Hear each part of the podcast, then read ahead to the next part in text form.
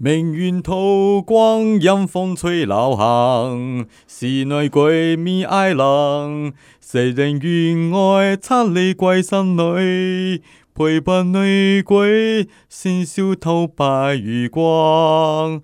明星秀，明星秀，好戏好戏，星星发光，太监太监，满心笑面上晃晃。应景一下，每年都要。哎我们我们到现在才应景嘛，都已经快要鬼门关了。我我我告诉你，讲是讲谎话，就是、嗯这个月份大家实在是太忙碌了。这个月份，对，大家要拜拜啊，然农后历七月，对啊，有很多事情要处理，所以我们为了不打扰大家的耳朵，好不好？我们就晚一点再录。那实话就是我们两个也很忙。不是因为接连遇到我两个家人都确诊，我哦实在是没有空啊。哎、你还好吧？我 OK 啊，我已经确诊过了，没在怕。那那那个家里的两两麻烦。两个宝贝嘞，都还好 OK 啊，都 OK。其实现在大部分你只要没有特殊的身体状况，轻症居多啦。哎、对，哎嗯，其其实我们那个监所那边也不乏有人确诊，对啊，大部分也都没事。其实现在最讨厌的就是要隔离七天这件事情，啊，都不怕多，我我最麻烦就是这个，不然你感觉其实很像感冒，大多数的人是这样的感觉。哎呀，被这个东西困住好久了。我前两天啊是看到新闻，不过他也常常在讲啊，就是嗯年底可能渴望可以出国。诶但最近已经开始很多人出国了、哦，哎，旅展已经在办了，旅展在办啦、每一年都会办啦，可是今年也稍微大一点点。嗯但是我已经看到很多的呃 YouTuber 啊，还是谁，他们都已经开始出国了耶。哦，因为现在回来是三三，加四嘛，在我们录音的此刻，你只要关三天就可以了。对所以他们想说，好吧，三天忍一下是还好，七天就不行。对，而且我已经有一个朋友嗯要杀去澳洲了，哦，人家怎么都有这种命哦，你去澳洲玩，我在监所玩，这是嗯，掐鸡拐哎嘞。，监所有什么好玩的？感觉不是很 OK。没有，就就上班啦、就上班。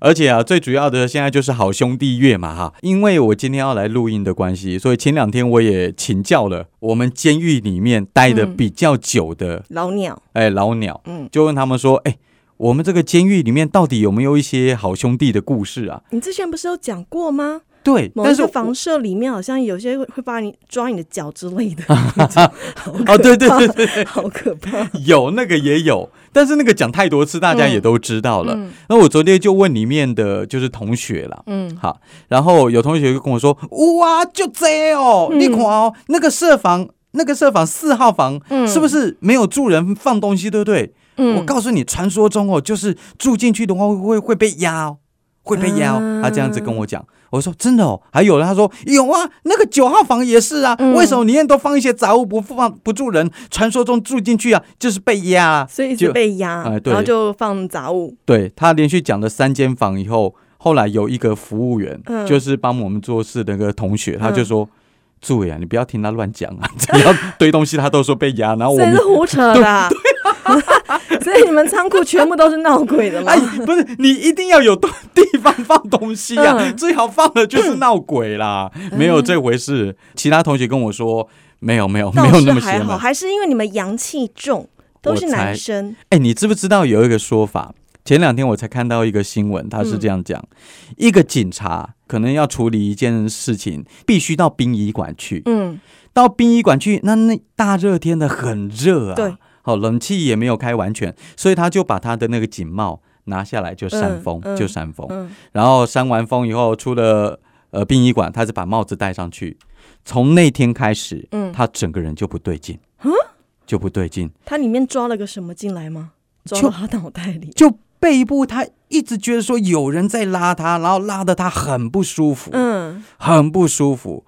就有一次，他就可能碰到同僚，嗯同僚就觉得说他整个人怪怪的，同僚可能有一点点灵异体质，嗯就带他去给师傅看，嗯师傅就说：“哎、你最近有没有去医院啊，还是殡仪馆啊？”嗯因为有啊乌啊，我有去啊，金龟刚才去呢。嗯然后他就说：“你到殡仪馆有没有去做什么不对的事情？”他说：“我们不会做那种事。”他说：“还是你把帽子啊什么拿下。”他说：“哎、有哎、我把帽子拿下来扇风。”他说：“嗯这就对了。为什么有一个女的嗯在后面拉你的衣服。但为什么不行？因为帽子上面有警徽，嗯传说中警徽是有那种阳气可以镇压甚至保护你的，但是你一拿下来衣服没有啊吗，？衣服没有啊，哦头上的警徽才有啊。哦，对他一拿下来以后，哎、哦好兄弟就就那是就是代表。着以后我们如果去类似的场合，我们要去 A 一顶警帽过来戴？我不知道哎、我只觉得戴帽子好热。A 过来的可以吗？我我们监狱里面的那个帽子我也不太戴，我就戴上去很热、啊那你们上面有什么徽章吗？也是有啊，你只要去看都会有。徽章都会有有用吗？我不知道，我没碰过啊好，像没什么用哎。我没碰，我我连监狱里面有没有好兄弟，我都要去请教里面的同学。嗯好啦，那个是题外话了哦。嗯今天要跟大家聊聊，因为今天是我们录音时间，播出时间是八月二十一号，农历也要七月二十四号了。嗯，就要结束了。哎，快结束了，我们赶一下，赶一下好兄弟月的末班车，好不好？你知道这个月份有六大禁忌，我看一下哦哦，。剩下一个礼拜了，嗯我们还在跟大家讲六大禁忌，最后一个礼拜千万不要犯哦。对对对，有的人也赶末班车啊，对不对？在最后这个礼拜突然间犯忌了，对不对？啊，禁忌首先第一个同色系的衣服。诶哎，其实我不会这样穿的、比同色系我会耶，你全白你会穿，我全白，但是可能会白或米啊，白加米啊，同色系啊。就是白加米有可能对啊，他的意思是说，白色全白可能让好兄弟觉得说，哎，你发生丧事跟他们是比较相通的，哦。哎、买哦。哎，我跟你说，哎我昨天才看到一则新闻啊，我还以为你昨天有穿没有，金正恩有穿。哦，金正恩，北韩领导金正恩，他好像出席了一个某种教育仪式，嗯 是旁边都是阿兵哥、护卫兵嘛，然后他不是抗疫成功吗？对对对就是北韩现在是零确诊，很棒嘛，嗯战胜了疫情，很棒。没错然后旁边是一堆阿兵哥然后呢，中间是金正恩，他穿了一身的。白，以一个白衣王子的形象出现，我就哇塞，全白西装不是每个人可以穿的。我跟你讲啊，当地的好兄弟也不太敢去找他，然后旁边的那些官员就就很想要把他抱住那种感觉，就说哇塞，北韩到底是 真的是跟中国有点像哦，哎，这就一说对了。身白。我期待哪一天我们的习近平是不是也可以穿看看？我我觉得其实金正恩很敢穿衣服，他很敢啊，真的很敢我敢跟你说，穿衣服。他在北韩就是一个突破的存在，他都做一些前面领导人没做过的事情，对啊对不对？骑白马、拍写真集什么的，他太太厉害了。嗯好，刚刚是全白嘛，哦，就可能发生丧事，然后全红的衣服也不要，让好兄弟想到血，哎想到他过世的情况。哎我不是我没我没有，我裤子是黑啊，你说的，包括包括裤子也要红色，全白或全黑、全红那些这个比较。难呐。对呀除非是明星艺人，不然你要这样穿，我觉得有点难。是啊，所以嗯你你避开演唱会，哎，这样子好像那我会穿也怪怪的。全黑，全黑你会我会穿全黑，比如说 One Piece 的洋装，啊？就整个是全黑、哦那种，或者是像呃一整套套装是黑色的，我觉得我也会耶。那那几天有没有觉得肩膀很紧？不会，而且现在其实韩风都是类似这样穿，就是休闲的话都会是这样穿的。好了，可能你平时好事有在做，有避开啦。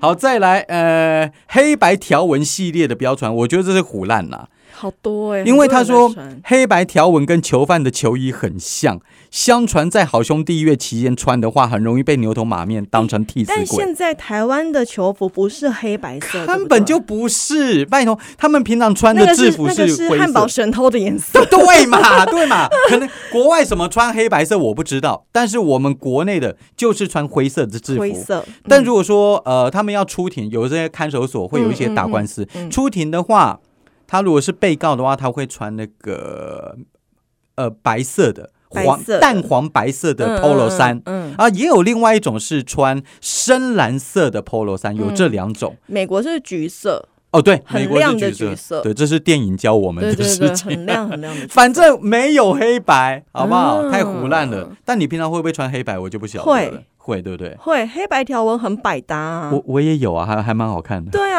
而且 哎、可是那个条纹啊，你真的不是每个条纹都好看，你还要调的好看。哎，你不觉得有些那种太死板的条纹不好看，或者是那种间隔很奇怪、太密或太粗，那里都不好看，都要千万挑哎、真的不要让你自己看起来真的像斑马，好不好？这个好兄弟没有我关系。们不是逼丽姐，千万不要穿那种豹纹条纹，把自己弄弄得感觉很怪。你要慎选，不是每个人气质都可以的。亲呢哦。好，再来一个禁忌，婚纱类或者是类婚纱。据说有很多的好兄弟都是单身，哦穿上婚纱让他们心生妒忌，到时候哦，把他把你带走，就像我刚开始唱的那首《嗯鬼新娘》一样。所以在民俗乐啊，通常比较不会有婚宴，哎对淡季。对，哎，不过有一些年轻人不理解啊。对啊，不信的，或者是他的宗教本来就不是这一卦的。对啊，好，再来下一个棉麻材质的衣服，那当然很好想象，披麻戴孝嘛。哎，但是夏天棉麻材质很很舒服，对，很适合。我有好几件。很舒服。这而且通常民俗乐都是在很嗯正热的时候，丢啊！天气正热的时候，其实不穿棉麻，以现代来讲，真的会比较少。对，有有有点太困难。但长辈可能会遵守了，对，嗯，长辈有很多。长辈也不用我们教了，像他他们也都说，民俗月的时候，你不能在晚上晒衣服，说什么上面会吸附一些不好的东西。可是上班族下了班就只有晚上有时间洗晒衣服啊、晚上不要晒衣服，只有一个原因，太没有太阳晒不干，好不好？哎、哦这是、这这是网络上最流传的。好，再来，你刚刚说到了天气热，所以下一个禁忌就更困难的，不要穿的太暴露，不要穿露肩。哎呦，夏天就是要露肩，六个哎，最近在流行中空嘛。还是穿啊比基尼呀、对不？他的意思那男生呢？他这边都说女孩子，哎，没有说男生。哦。他的意思是说，好兄弟院难免会有一些色色色色的好兄弟，色鬼，呵对对。对色鬼是一年三百六十五天都对，都有都有，而且死的活的，活的比死的还可怕。有对，再来，这个对我来说也困难，嗯就是刷破破洞的设计款。哎，我有好几件那个牛仔裤是破洞那种哎哎，我其实有一点点看不懂最近的一种流行。啊哈，也是破洞，可是它的洞真的太大，几乎你整个大腿都要露出来的那一种破洞。那种哦，我知道，不我看懂，过，但是而且那种啊，如果你是真的腿很细的那一种漂亮的人穿，或许好看，但嗯一般人可能没有练过，对，那你就是露了一块肉在那个地方，是吧而且是非常大，大概二三十公分的那一种，我就不是很能够理我解。我跟你说，我最佩服的是他到底了不了解自己。有有的衣服裤子你是不能穿的好吗 就是当然了，每个人有自己穿衣的自由，不干涉。OK 啦，哎只是你会想说，哇，我实在是不懂，你挖了这么大一块洞，嗯而且通常挖这么大洞的衣服还是很贵，对。甚至比你完完整整的裤子还要贵。那一大块洞我是不理解的，小小块或许还可以。我跟你说，看到那种 我比看到好兄弟还糟糕，赶快溜啊！拜托，真的很大洞哎、不要再传给我看。那应该挺凉的。好了，以上六种禁忌啊，穿搭禁忌啊，这个听一听啦、哈，大家就反正剩剩没有几天嘛，稍微遵循一下。就是如果长辈来用这个来要求你的话，你就把我们今天的话跟他讲回去。哎，对，代表你很懂，好不好？我说啊，不是，这现在已经不流行这个了。长辈只要给你扒了，像天气也不对啊，以前六七月、七八月哪有那么热？现在热翻。翻了啊，对啊，而且比基比基尼不现在穿，你什么时候穿，对吧？嗯，好，既然还是农历，自然会有一些故事流传的故事。我倒是有发现几个故事，其实，哇哦，这是我之前我们在电台讲鬼故事我没有看过的。嗯，你知道大学永远有一些流传很经典的故事，对你学校就有嘛？爆多。爆多，你学校呃，你学校那个氛围还更适合讲。但今天这所学校，因为他也没有说是哪一所啦，啊，也好，我我我也就不讲。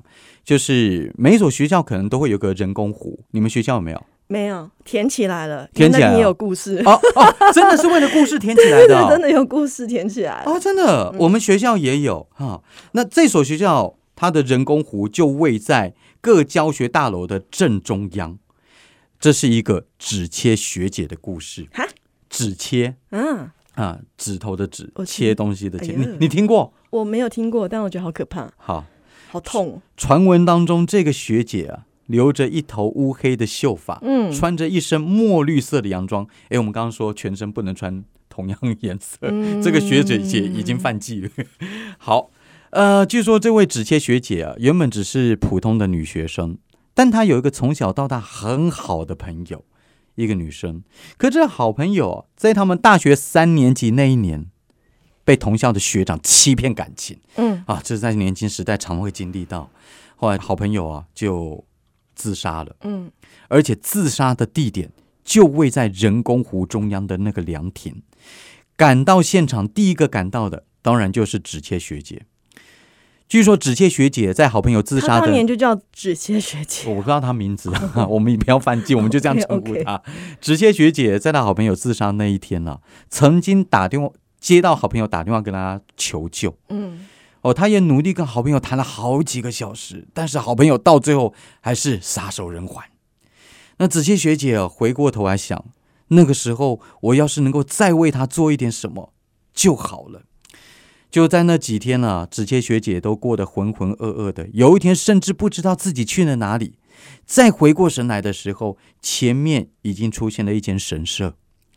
在这个神社，像日本神社都会有那种你要投香油钱嗯那种嗯一个、一个木箱这样，他就投朝着那个木箱投了五块钱，然后对着那个神社不知名的神明合掌祈求说：“如果我那个时候或者是现在，我能够再为他做一些什么就好了。”结果他从签筒抽出了一张吉，哎，他突然间脑袋一开，就跟旁边的那个主持人员借了一把园艺剪刀，嗯大剪刀。嗯，他说：“这把大剪刀可以借我一下吗？”就这神社人员跟他说：“借吧，你拿走吧，不用还也没关系，反正你以后会常常需要它。”嗯，很奇怪哦。后来纸切学姐在好朋友自杀一个礼拜以后，带着大大的园艺剪刀回到了学校，在那好朋友自杀的凉亭当中，亲手切下了那位学长双手的所有食指。耶，据说后来学长送医急救的时候，不只是手指不见了，连整个脸都鼻青脸肿，好像被人家打了一万拳一样。哇！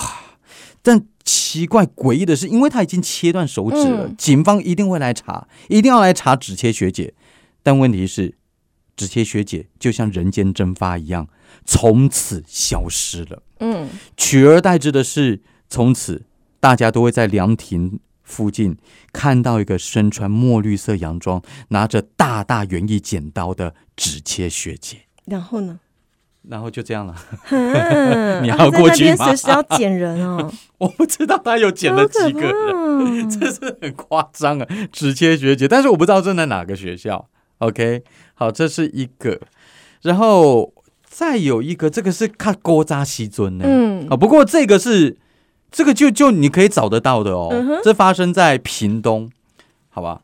呃，时间点是清朝时期，乾隆五十二年。哇，我突然想到那个古装剧，五十二年的时候，那时候台湾正处于非常动荡的时代，南部天地会的领袖庄大田率领着三千人，那个时候在攻打凤山县，把它攻下来了。你。说台湾，这是台湾发生的，真的是台湾发生的，哦。所以我说你我们现在去其实可以找得到、哦那时候的历史足迹，开始屠杀城内的官兵哦，而且打算要趁乱洗劫万丹这个地方。嗯，请注意，万丹它的屏东。红豆饼很好吃，还有呃对万丹红，对对对，赶快去吃哇，超好吃！我上次有吃过一次。好，当时呢，台湾府城的总兵呢，看到这个情形，就命令他们的将军陈烈率领着大军前往万丹救援。好，这个陈列将军呢、带着他的人马抵达万丹的时候，看到了庄踏田的人马。居然在抢劫老百姓哦，不是杀官兵而已哦，嗯在抢劫老百姓哦，这已经跟土匪一样了。陈烈俩公啊，怒火中烧，拿着军刀，率领着弟兄们冲啊！但没有想到，陈列的官兵的人呢、其实不够多。嗯庄大田他整个人马有三千人，陈列只有几百人，打来打去怎么可能打得赢？双方战力差太多，但是陈列这位将军还是很厉害，杀敌无数，但终究难逃背后偷袭。而且怎么偷袭嘞？嗯他的头硬生生被砍了下来，砍了下来。嗯，但奇怪的是，他头砍下来，身体还在动，依旧骑在马上，挥舞着军刀，不断的杀敌，就好像不知道自己死了一样。吓得庄大田的人赶快逃跑。嗯，没想到居然就这样子打赢了。这样打赢了？还是他其实是中了某种毒，像师战朝鲜一样，我以为 哎，毒失毒死不了，大战就胜了，赢了。哎，釜山战对不对？真的。哎，没想到第一个流血的是台湾哈、好，但是村庄战争是平息了，但是这个村没有得到平息，因为从那天过后啊，万丹的村民们啊，每到深夜都会看到军队在带兵，嗯马蹄声不断的考拉考拉考拉，不断的在跑。就像是陈烈将军还保卫着万丹，但是你这种保卫方式我也惊啊！其实是钢筋水泥的热胀冷缩。你你会因此听到这样口了口了口了吗？你不是都听到弹珠声了？有那个其实是哦，哎，有一些朋友不知道，安静讲到重点，那个其实是那个钢筋水泥。对对对，好，那个呃，当地的万呃万泉县的住持听说了这件事，他就说可能是陈烈将军意志太过强烈，灵魂没有办法离开躯壳，嗯。于是决定念咒为他祈福，嗯，请请这个将军来到庙前，没想到他一念咒，一瞬间一股君临天下的气场镇住了整个大庙，住持自己快把持不住了，才勉强对将军说：“将军呐、嗯。您已经往生了，好好安息吧，我们会为你和你的弟兄们超度，我们会帮你盖一间庙，请你安心的离开这个人世吧。结果说完了以后，陈烈才缓缓放开手上的刀，从马上倒了下来。几天以后，住持信守承诺，把他跟他的部下们安葬在竹林里面，而且居民也在万丹街发起募款盖庙，嗯建了一间万丹大将军庙。后来据说啦，这也不知道哪里来的消息，这位陈烈将军还被玉皇大帝升格为陈虎陈王，陈皇爷就对了。城隍。城隍也有，直接把他升格为当地的城隍，哦。所以万丹大将军庙城从此变成了城隍庙。哦，所以你现在到了万丹的话，去去那个城隍庙拜拜，其实那个就是陈列将军，哦，对，拜的是这个样子的。哦，哎、但你不嗯觉得很多时候，啊哈，呃，鬼故所谓的鬼故事背后嗯。很可怕的都是人吗？是啊，其实人才是最可怕的耶。对啊。对啊，但是人他同时之间也在保护着我们啊。嗯陈陈烈将军用他没有头的身体在保护，虽然我觉得蛮诡异他。可能如果你有办法看到，或许是那个景象会让人很害怕，嗯但如果他不会来伤害你的话，那好像也没什么很可怕的感觉。对，其实还好啦。对啊而且说实在，你真的看过吗？没有、我哎我也没有，我们不是说想看呐、拜托永 永远不要来找我们。我们拜拜会烧香祈福，但是我们还真的没有看。但所谓的压那种，其实我也不知道到底是不是真的压，还是自己的梦魇。因为有时候是一种自己的生理反应，就觉得睡觉好重、好重、好重、好重，那种都还是有哎。你被压过对不对？所谓的压，如果那个算是的话，那应该就有，就是会觉得我动不了、动不了，真的动不对了。我我曾经发生过两三次，两三次都睡在我阿妈旁边。诶对，妈妈阿妈还在的时候啊，阿妈还在的时候其实是，阿妈翻身压到你。没有啊。哎、那真真的啊，哎呦，我困起来啦。不不是那个真的是很诡异，你知道吗？其实我本来睡着了。不知道为什么醒来了，嗯醒来的时候我眼睛睁开的哦，我浑全身睁不能动，哦？我不敢睁开耶。不是，就是你眼睛睁开才发现身体不能动啊。嗯比如说我想要尿尿，我要起床，结果发现全身都不能动，嗯用尽吃奶的力气，动叫出来了，没没有没有，声音也叫不出来，要叫怎么？我说尿出来，哦，尿出来，用尽全身力气，我死掉了。还好，小弟的这个忍耐功力还还是还是撑得下去，而且那个时候还年轻。体育小单元，Let's go！每年到了夏天的时候，所谓的棒球迷啊，他们都会聚焦在日本。为什么？因为那边有一个热血沸腾比赛，叫做甲子园。口技宴。哎，口技宴，哎呀，你没看过都会念嘛？对对我有看过他的站牌，哦 哦，站牌，吓我一跳。就是我们去日本坐电车，经过甲子园站，我就跟我老公说：“哎、甲子园站，快点拍一下。”然后我们就走了。啊，真的哦，所以你们有去我过那我们在电车上面，真的只是像捷运一样经过而已。小弟，我是真的到了现场，而且还在球场外面绕了一周再走。你哦是啊，对啊，因为买不到票啊。不过哦，他他所以没有办法去抓那个黑色的土，那样没办法，然后而且你你也不是说黑色的吧？我没有黑色的啊，，可是你也不是说下去下下去，人家那个是在球场中间。不过在那边大家可以去逛一下，它有呃纪念品店。对，纪念品店还有名人堂博物馆。它博物馆分成两种哦，一种是高中的博物馆，嗯一种是职棒球员博物馆，就在左边跟右边，哦大家可以去逛他们可以把高中的棒球发展成这样，也真的是蛮厉害的欸。真的厉害，嗯而且。这非常非常难得。我说的是你要打进甲子园，嗯为什么？因为每年呢，这个时候都会有全日本大概四千多所、四千多支球队嗯要挤进甲子园的窄门。像今年只有几支球队可以打甲子园，四十九支，四千多支啊要抢四十九个名额。所以你看日剧啊，或者是日本人小说啊，会有很多的偶机上，他们都会说：“哎、我以前可是打过甲子园的哦、啊那种的骄傲感我。我跟你说，就算是现在的职棒球员或者是王牌球员，他们当初都未必打得进甲子园，因为学校而且太难了，输一场就拜拜了。嗯输一场就没了哦。你今天赢了好开心，明天也好开心，后天输的话，拍谁就没了，嗯就没了。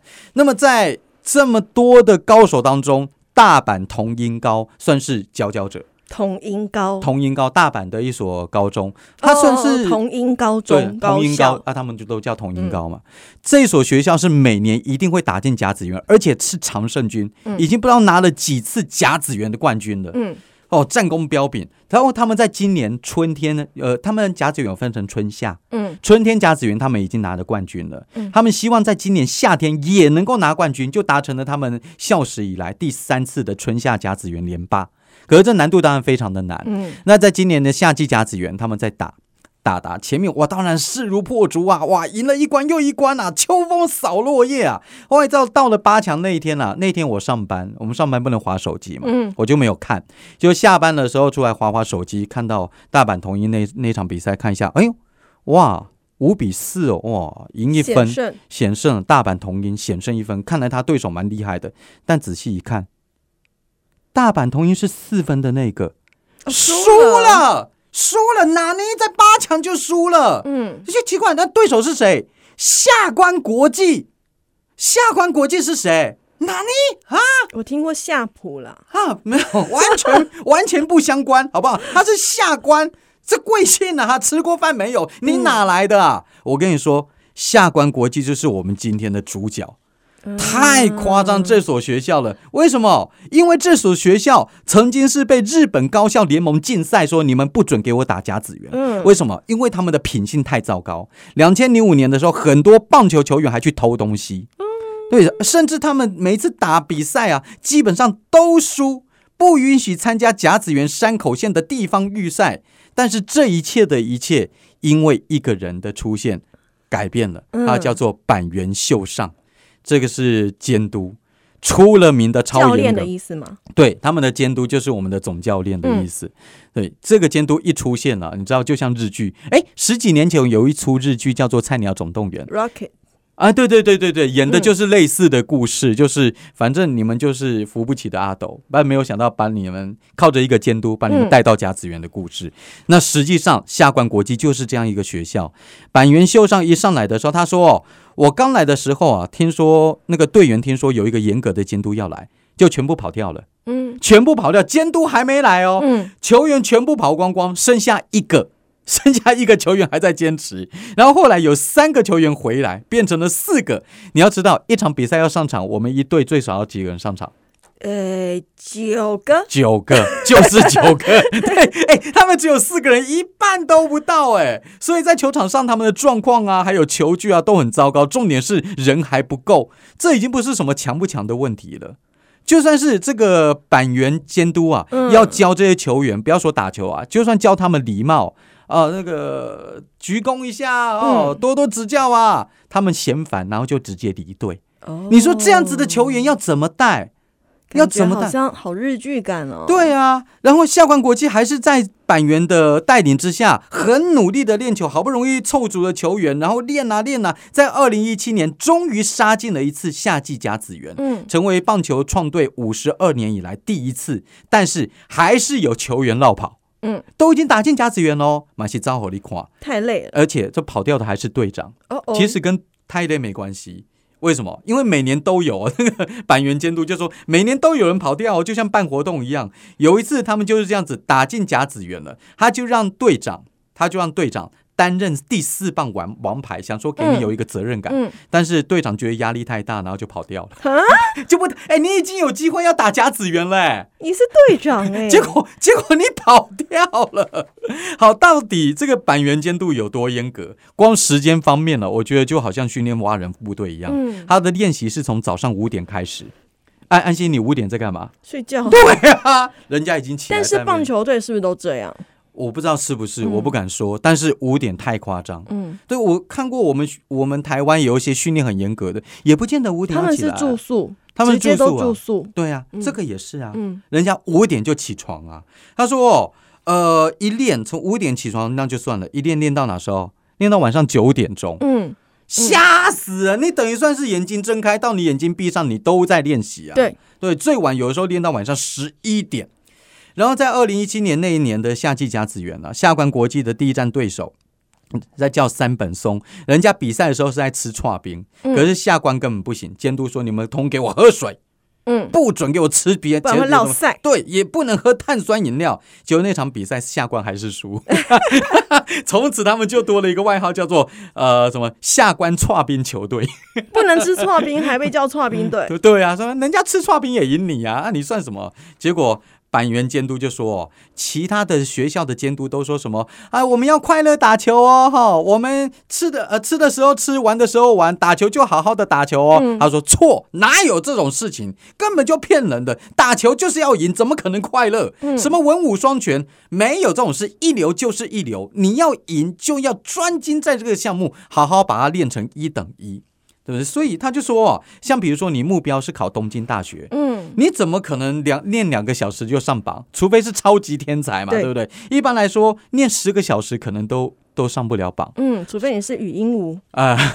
哎哎哎，你有看哈、我看一点点非非常律师好不好看？我看一半还 OK，不错。目还前 OK 节啊它前面的节奏蛮像日剧的，后面我还不知道。OK，哎，大家可以看《非常绿色》嗯好像要完结篇了嘛？已经完结，已经完结篇了。好，那说到这个下关国际，就是在这么严格的监督带领之下了，球员开始奋发向上，不但在今年。花了十几年的时间，让他们自己变成山口茜的强队，打败了大阪桐鹰山口茜山山口县。哦，拍拍谁我想说他不是打羽毛球，哎，对，呃，他今年打败了桐鹰高，而且今天是八月二十一，也就是明天就要决赛了，啊，就要决赛了四。强战吗？没有冠亚军决战，哦我告诉你，下关国际已经在敲金牌的大门了，嗯这是很很夸张的一个成就哎、嗯，他们就是湘北啊，对，其实就是湘北。哎，对啦，湘北刚开始的时候只只有赤木还有那个谁留下来，木木。啊，木木留下来了，三井留下，嗯，然后三井也一堆小混混，对啊，对啊，三井跟工程都小混混，对没有想到到最后人家打到全国大赛，对。哎，其实下关国际真的就很像湘北高校，但他不像安西教练吧？是那个身材吗？呃，完全不一样，没 没有像那种球圆滚滚的哦，所以每年的甲子园都会有一些很特别的故事啦。我觉得就是他们有这些故事存在，所以才想蛮热血的啊，高校热血，这其实还蛮蛮像漫画，日本的漫画跟日剧的感觉，对，我觉得完全日剧，完全可以把它拍成电影啊嗯嗯嗯，大、嗯。大家去关心一下。如果嗯要等结果出来，金牌的话就有可能拍，银牌的话，sorry，对你永远记不得第二名叫什么名字，对呀、好不好？好了啊，这就是跟你介绍了有关于下关国际，但很遗憾的台湾看不到甲子园比赛那你在哪里看的啊？啊。哦，网络上可以。哦哦，网网对对对对，网络上你有办法去找到日本网站的话，嗯有这个本事的话，还是可以找得到。嗯嗯嗯但台湾本身的转播是今年是没有比较，没有了。对呀、可惜啦。好了，呃，明星就在这个好兄弟月跟你聊聊棒球。也不错啊，这个热血热情的天气。好了，我们下礼拜见了，拜拜。拜。